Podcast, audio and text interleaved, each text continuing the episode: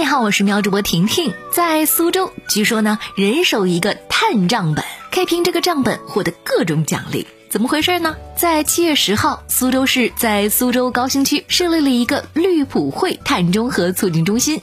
根据该中心的计划，公民的每次绿色行为都可以记录，可以累积减排量，形成碳账本。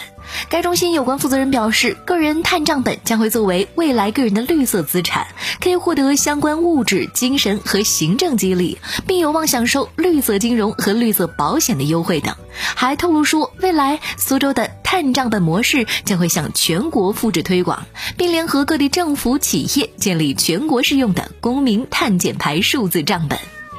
华为在招二百零一万年薪天才少年，另一位本科毕业生年薪也超过百万。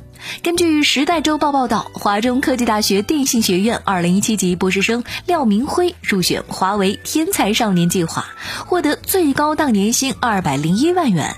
另一位入选者吴敏妍年薪呢也超过百万元。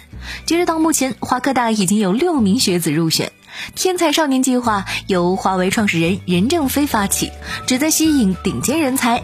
天才少年的工资按年度工资制度发放，共有三档，最高年薪达到二百零一万元。去年以来，华为官网多次出现天才少年的招募海报，开出行业平均收入五倍以上的薪酬，希望招到数字、计算机、物理、材料、芯片、智能制造、化学等领域的人才。今年二月，任正非曾表示，华为欢迎科学家加入，养得起天才。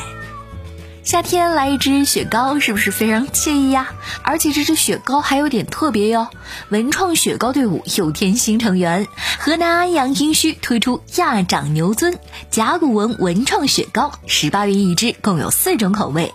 特别的是，每只雪糕棍上还印有甲骨文的祝福语，洗干净后可以做书签。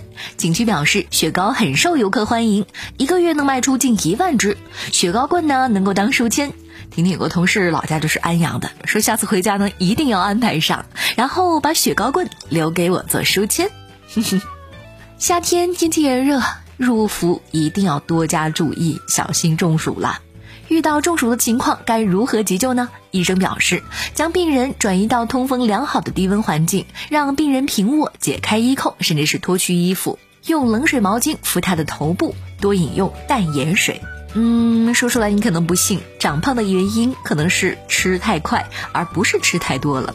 日本冈山大学研究生院和保健管理中心的一项共同研究表明，吃饭快发胖风险会更高，最好用十五到二十分钟吃早餐，三十分钟左右吃中晚餐，可以培养慢慢咀嚼的意识。推荐一口饭嚼二十次。从今天起，请改掉吃饭快的习惯吧。